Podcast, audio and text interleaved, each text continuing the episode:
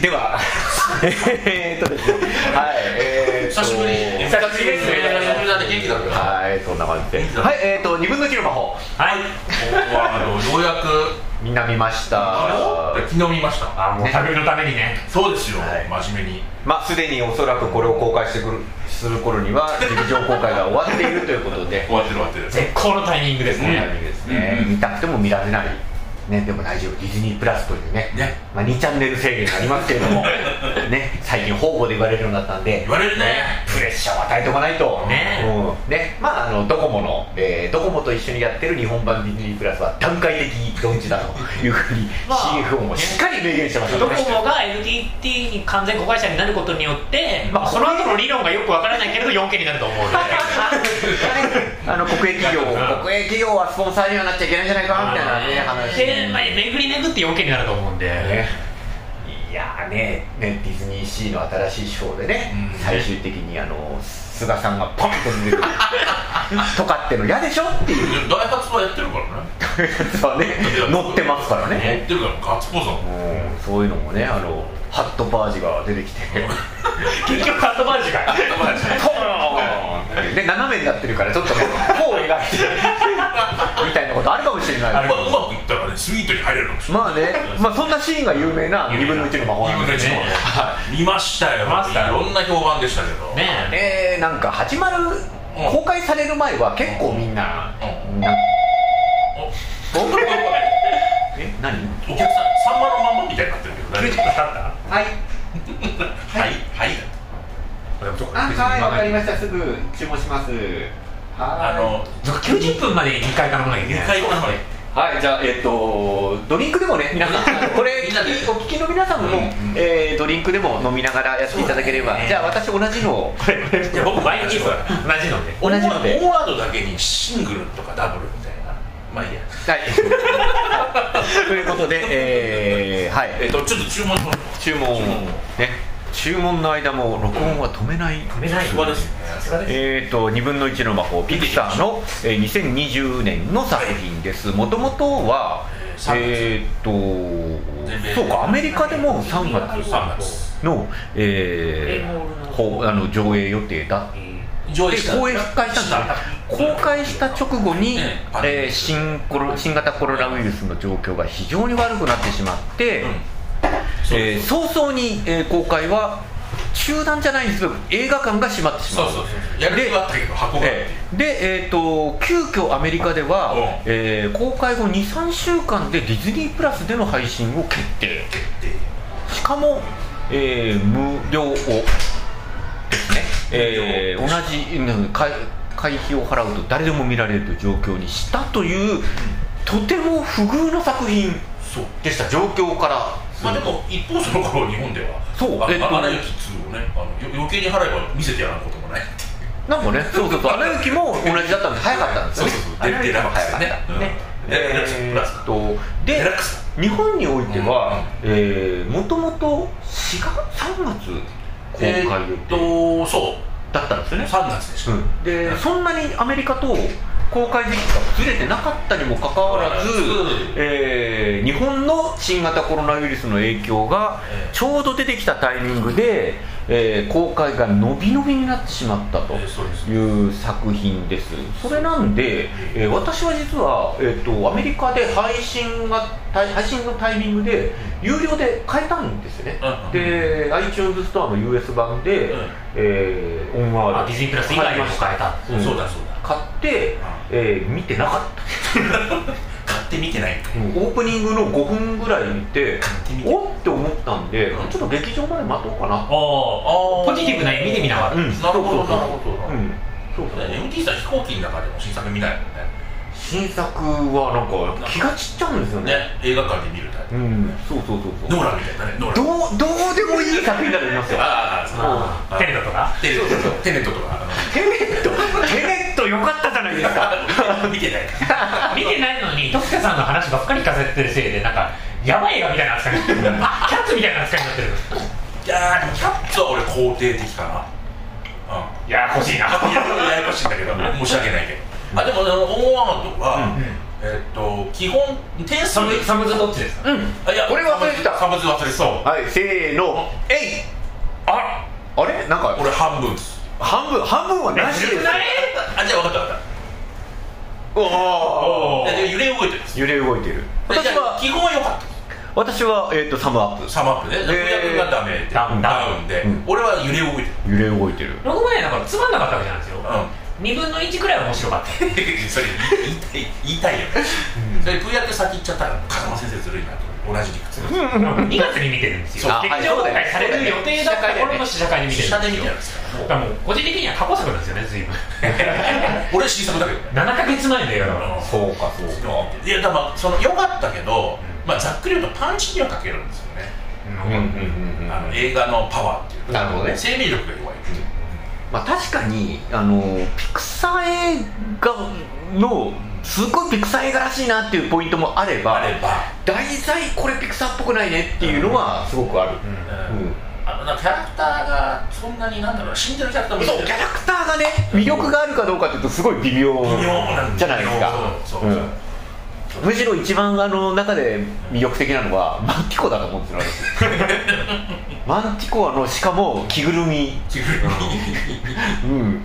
なんかそういう細部ばっかりじゃないですか？そう細かいところはすごい。なんか本筋に関係ないところばっかり。あでもね各論に目がいっちゃうね。ほらあの私たちの中には「あのグッドダイナソー」っていう作品があるんですよ。ピクサーでいうと、そうね。うん。まあ、そのさらに前でいうと「カーズ2」っていうのがあるんですけど、うん。カーズ2はあの紛うことなき、えーサムダウンだと思うんですよ、パフューム以外はね、うん。あのただグッドダイナソーはシーンごとに見るとこのシーンはいいなっていうのがまだ残ってたんで私結構認めてるんです、うんでもでもそのいいシーンを、あの D23 レキスポジャパンでそのまんま流してそこだけだったっていう。あののはちょっとどうかなと思うんですよ。横編が最高ってやつ。そうそうそうそう。シュガーラッシュと同じだね2のなん。かね2は別に最初から最後ま だからまあねシュガーラッシュ2の話をさせるとねちょっとねアラン・メンケンの時代が終わったなみたいな話になっちゃうんで、う んまた話がね。ねそうそうそ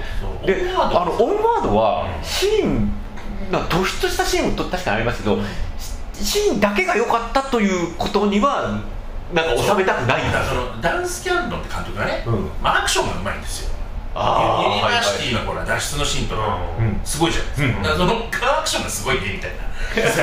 そんな語りになっちゃうでしょあの人はあれですよ、えっとモンスターズユニバーシティユニバーシティの、うん。あのペアそうです。あの、プロデューサー、うん。女の方と撮ってて。そうそうそうそう。で今回基本の話がその昔ケビン・コスナーの「フィールド・オブ・ドリームス」っていうのがあったんですよ。はいはいはいはい。はい30年前、ええええあれとまあ一緒なんですよ、はだからなんか悪いわけはないんですよ。うん。知っとるんですあなるほどね。だからそのその単語だけに滑ったじゃないですかさんが、うん。を見て、うん。これがいいって意味なのか悪いって意味なのか全然分からなかった名作名作ですよね名作それでいいんだけど。上げてる方の映画は名作なんですねえー、とケビンあのウォーターワールドの方はねあの、うん。名作ですケビン・コスナーの方はね。ウォーターワールドウォーターワールどっちだあどっちだついついついついウォーターワールドは名作ではないですよ。ウォーターワールドはね USJ のショーは名作。あ本当、ね。あれあれ初めて見た感動しちゃったうん。びっくりしちゃった。話がもう。なんだっけ、えフィールド・オブ・ドフィールド・リームドムスは名作なんですね。名作ほとんど一緒。お父さんを蘇らせるためにうん。畑を作る。男の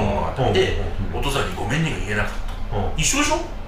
ででそれオンワードの問題点は兄だったじゃん。うん。でも兄はさずっと前振りであのなんだバカみたいな感じ。はいはいはいはい。バズのあのいかれた感じのバズの。うん。でそれで後でイアンが「お兄ちゃん言えなかったね」みたいなの来るじゃないですか。はいはいはいだからえー、ってなっちゃう。なんか最後そうにえー、ってなるよね。兄の方がこう、まあ、最後のフィナーレで待つじゃないですか。でもなんか見てると兄がなんか魔法が実在したことを証明しただけで満足しちゃってる感じがして。あだからだから最後登るわけじゃん。そうそう。なんか別に本人がそこを我慢したことに対する感情が何もそうそう。ないんですよ。だからだイアンの中でおもんばかってるだけだよな。そうそうそうそう。兄ごめんよって。でも俺別にさって思ってるかもしれない、なんか本人的にはもうずいぶん前の時点で、うん。いや魔法あったじゃんっていう感じであそうそうそう満足感がすごいんですよ。俺吹き替えで見てるから、まあ、あの時点で白田より家に帰ってた。取り終わってたと思うなあなるほど厳しいなみんな。いや厳しくないよ、うん。うん男二人兄弟なんですよ。うん。でで僕上の方なんですけど、うんそれで一切感情移入しないってすごくないですか？いやでもねそれね兄弟だから感情移入というよりはやっぱねあの何か大事なものを失ったけれどその失う前の後悔がずっと残ってるっていう気持ちを持っている人は結構刺さると思うんですよ。逆に言うとそうじゃない人はなるほど。刺さりにくいと私は思ってます。なるほど、うん、でそこはなんかねいろんな話人の話聞いててやっぱりそれはすごくあって、なるほど。うん、だからその後悔をずっと抱えてるっていうのってやっぱり人を選ぶんですよね。で多分ね、えー、2 3 0年した後にこれ見ると違うと思うんだよね。おなんかすごい年取った感じになったな これね若い若い子はこれ刺さらないと思うんですよ正直。いやわかんないんじゃない？あとアメリカ文化とかもあるでしょ。あそれはねそれはあると思うさん全然下がってない。ですいやなんかこれね人を選ぶ本当に人を選ぶと思うんですよ。もうそのフィールド・オブ・ドリームスが大好きだから、うん。好意的に見て。るなるほどね。ただそのなんかいろいろチラチラするっていうか。思ったのは、まあ、結果的にですけどアメリカはもうほぼディズニープラス配信になっちゃってるじゃないですか、まあね。だったらもうディズニープラスのオリジナルとして6話シリーズぐらいであ作ってやるだろうね。あやるだろうね。いやなんかそういう感じじゃないですか。冒頭が導入があって、うん。あのお出かけ編1234フィナーレみたいな感じじゃないですか。まあね。そうだね。まあ今後は多分うんマーベルなんてもうそうなってるじゃないですか。うん。ピクサーもこういう感じの映画だなって感じがピクサーも多分そういう方向には持っていくだろうね。でもあれあれでも M タケさんの嫌いなタイプの終わり方じゃない？大きいの出てくるうん。大きいのが出てくる？巨大化。巨大化。巨巨大化ね？あああそこに関しては特に感想はないです。巨大化だ巨大化愛よでしょ巨大化ありだ。っいやあれ巨は大化して愛よって言って終わりじゃないですかね愛ではないだろう。た まあいい愛でしょお兄ちゃんでしょ まあなんかとにかく今回の作品ってもう伏線お化けじゃないですか。うん、でなんか確かに冒頭からあのドラゴンの顔いっぱい映してんだなとは思ってはいましたけど、下手くそだよねなんか別にそこをさうわすごいってもならない。そうなんか伏線お化けだけど伏線がすげえっていう感じはしない。らまああの学校の前に着いたからもうきっと最初の学校への気持ちと向き合うんだろうと思ったらただのロケーションでしかないじゃん。あまあそこはね、うん近くにあったっていうのがただ近くにあったっていうだけで。まあでもその行って帰って行って帰る物語のあの帰る場所がちょっと違ったみたいなのっていうのはまあひねりとしてはよくあるじゃないですかまああと音も行って帰ってくるものだと帰ってきたところでそこに対してその元いた場所と向き合うわけじゃないですか。うんそうね。その向き合いがゼロじゃないですか。まあそのあたりは全然あれだね。あの主主眼としてないんだろうなって気がする。あのねやっぱ蘇らしかダメだよね。やっぱりその なんだろう、えっと、ディズニー映画、まあ、ピクサー映画ピクサー映画で魔法を取り上げることはぜひっていうのもあるわけじゃないですか、まあねあるよ。ね。今回のは、あの結局そのダンスキャンの監督の,、その実際のお話じゃないですか、そのお父さんのあのカセットテープを持ってたっていうのは本当の話なんですよね、何でも聞いてっていう、そのシーンが再現されたけど成功だと思うんですけど、あの特に魔法を絡めなくてもよかったんじゃないかなっていうのは確かに思いますえなんか個人のエピソードから発想を飛ばすのは、まあ、ピクサーの上等ですけど、うん。なんか飛ばし方がすごい陳腐じゃない？まあ雑雑だったな。もうちょっとさ、そこからなんか一ひねり二ひねり変えてのものじゃないですか。やっぱそこがあのグッドダイナソーと一緒でもう一ひねり二ひねりやる時間がなかったんだよね、うん。アイデアとは時間が、うん。そこはもしかした魔ら法で解決っていうのがね。ジョン・ラセッターがいなくなった作品じゃないですか今回のって、でそれだから頑張ったねってことでしょ？そうそうそうそうそうそう、うん、だからもうあのジョン・ラセッター時代の凄まじい作品群に比べると全然下だとは思うんですよあれ皮肉だねなんかいなくなるとダメになるってね。ね。まあそれはもうしょうがないと思いますピクサーは特にしょうがないと思います。でもねそういう話ですからね。だからジョン・ラセッターの半身を探しに行くでしょ今後まあねそうなるだろう魔法でどうにかなんねえかなって言いながらジョン・ラセッターの半身と。そう。そう考えると考え深いもの名作かもしれないね。どうにもならなかったっていうね。まあね、結局、まあ、今回は、まあ、新しめの人じゃないですか、うん。監督も、うん。だからそういう意味ではあのこれまでの上昇ピクサーとはもう時代が変わっちゃってると思うんですよ、いやだから、うんなんだろう。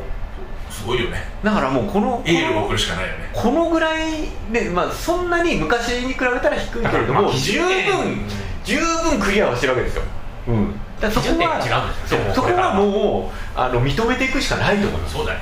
うん、まあ、一応次の作品がうん。それなりになんかあの木をてらったストーリー、ね。でピクサーっぽい。ぽいよね。ね。あのぽいぽいやるのかね一応11どうなんですかね。月でしょなんか怪しいですよね。ななんかソウルでいいと思うんだけどね。ソウルフルフルだっけなんだっけ。ソウルフルワーフルルワールド。なんかあれですよドでもさソウルもさ、うん全部の映画ソウルじゃないですか。誰が言ってたんですかいやもうあのね今までねあのおもちゃにおもちゃに魂があったらどうなのかと、ねえーうん。あとなんだ、えー虫に魂があった自動車に魂があった感情に魂があったらどう今度は魂に魂があったらそれはすごい。ソウルがない映画があったら持ってこいってな確かに。ソウルにソウルね。なのでねちょっと楽しみ。ありがとうございます。ありがとうございます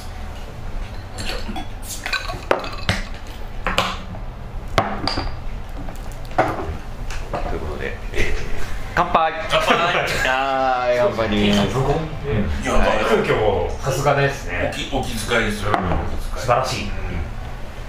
いやでもなんかあのオンワード、うんなんすか石をね石材を。はいはい、は代償で魔物が出るみうん。あのなんか理屈がよくまああれはよくあるあのロールプレイングゲームのパターンですよ。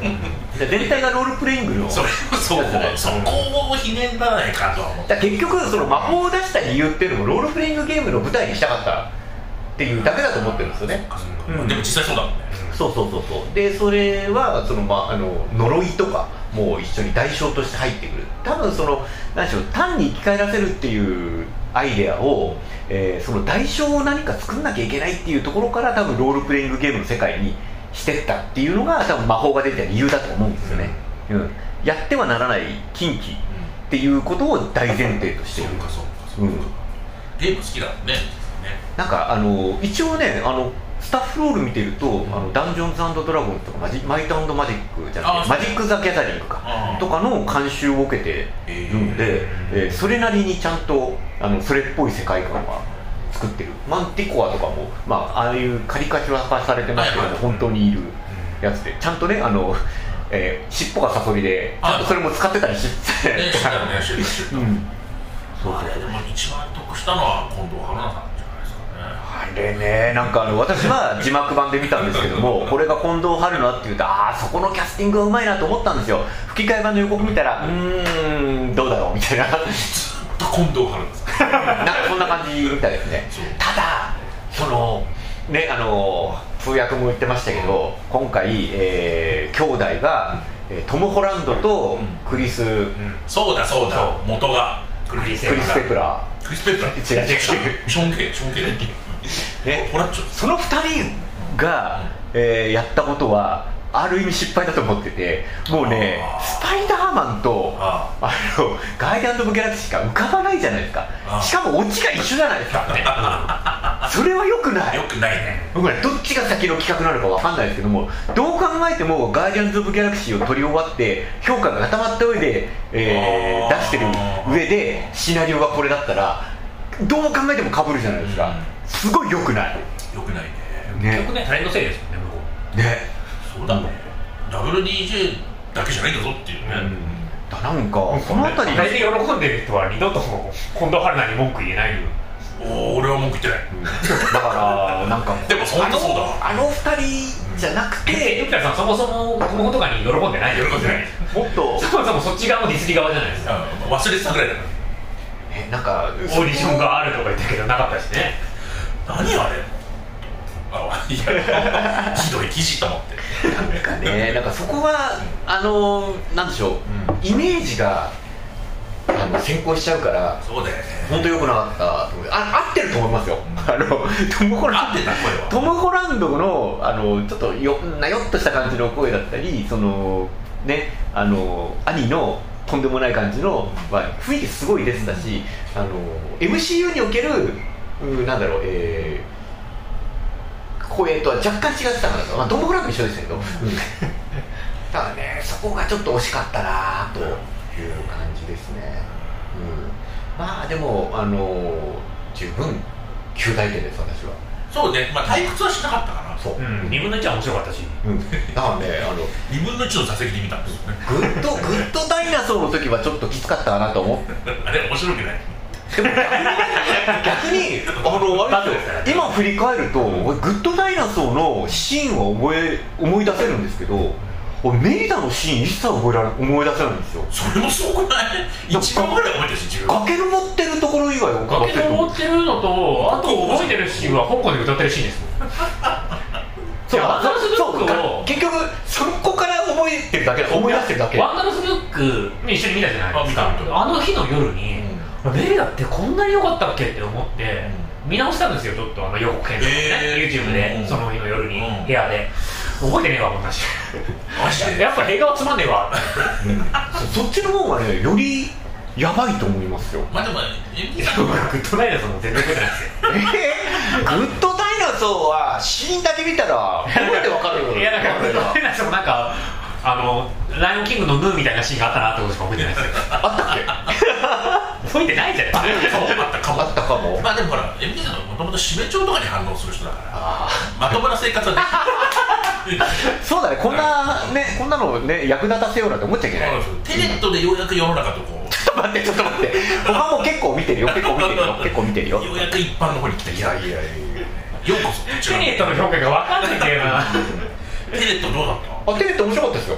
あの見るべきテネットはあのノーラン映画って毎回みんなあのなんだ何回すぎるとか1回で。宮田武史ノーランを語る。一回では分かんないじゃないですか。うん。その中ではまだ分かった方ですよ。あそうなのテネットが分かったじゃああの細かな細かなシーンはさっぱり分かんないところいっぱいあります。だけど全体通して何をギミックとして用意したのかっていうのはよく分かる、えー。結構しんどくない？ネオンのほらあえっとね、あのー私のなぜ映画の評価のあのバロメーターの一つとして尿意があるんですけど。あのねあ2時間半2時間半大丈夫大丈夫とでもエンドゲームそれ退場の問題じゃないその日の退場じゃないですかうん仕入れによるよね別に尿意を催す映画とかないでしょ。えエンドゲームどう？エンドゲーム大丈夫ですよ。エンドゲームも一瞬だって一瞬だったというかエンドゲームってあの一通りのなんだえあの戦いが終わってからのが結構長いんですよね。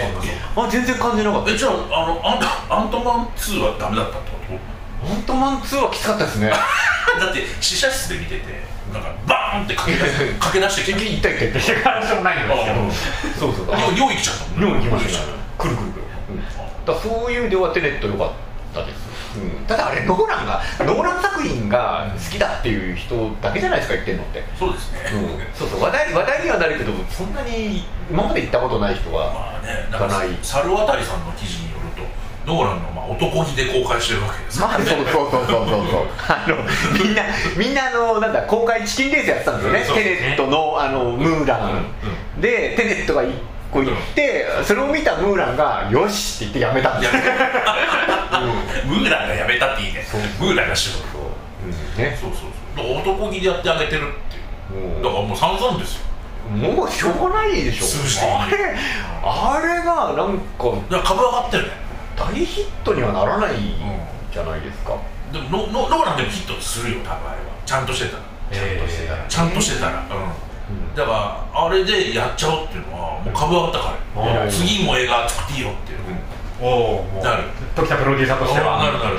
シベリア超特急。シベリア超特急。ねそうノーラン版で。ね。オリエント急行に続く。そうそうそう、うん。オリキューに続く。オリエント急ね。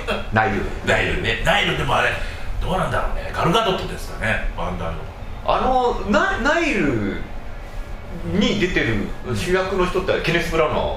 あ監督です。監督です監督主出演もでしてますよね。そうそうそうそうう。ん。そうテネットもケネス・ブラウナーなんですよ。あそうなん 出てるんですよ出てる何も知らないわ。そうそう。なんだ。うん出てる出てる全く興味ない。出てるけど予告を最初にあのナイルの見て、うん。あの出てるの見てああこの人シンデレラ作ったんだとか思って。あそうそうそうね新入監督。アルテミスファールやばかったですね。アルテミスファールはやばくて。そういう意味ではそうもそうだそうも監督やってるじゃないですか、うんうん。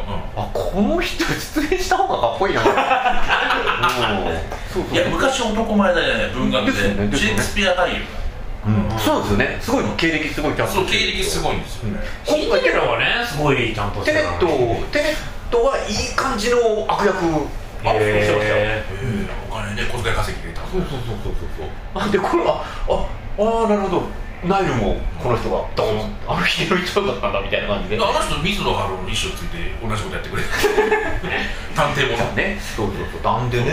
すごくあの面白かったので、あ見よう興味がある人はあのどかどうしようかなと思ってる人はあのアマゾンプライムとかでインセプションか、えーインセプションとあとなんだ？インターテスラインあインターステラか。インターテスラテスト。インターステラインターステラステラステラだっけ？インターテスラえっとねあの インターステラわかんないしありそう。両方なんか2本あってどっちのがどっちの映画のことを指してるかもわかんない。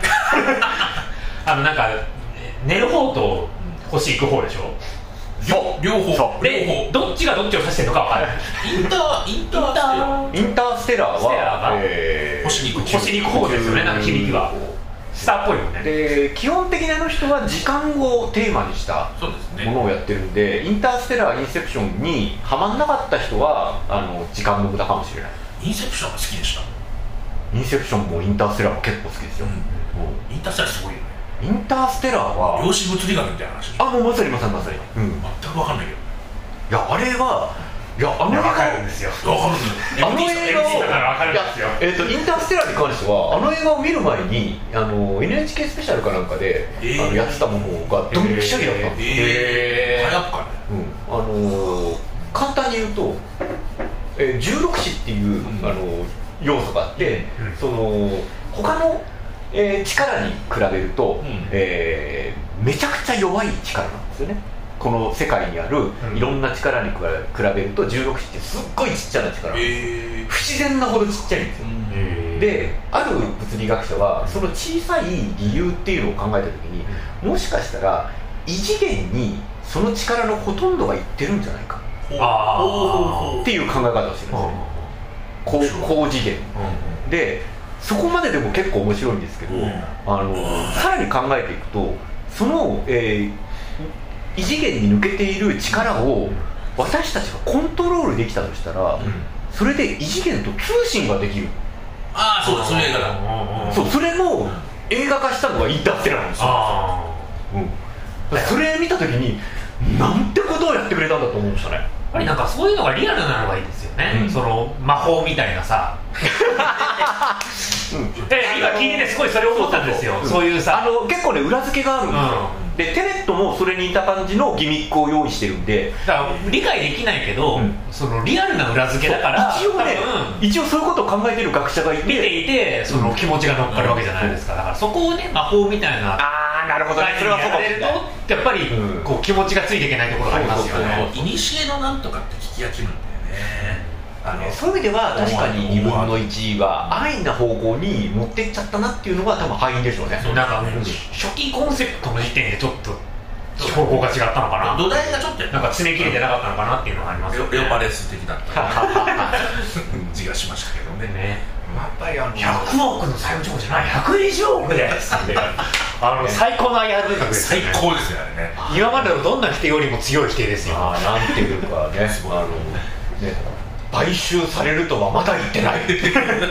今日の午後会議やる。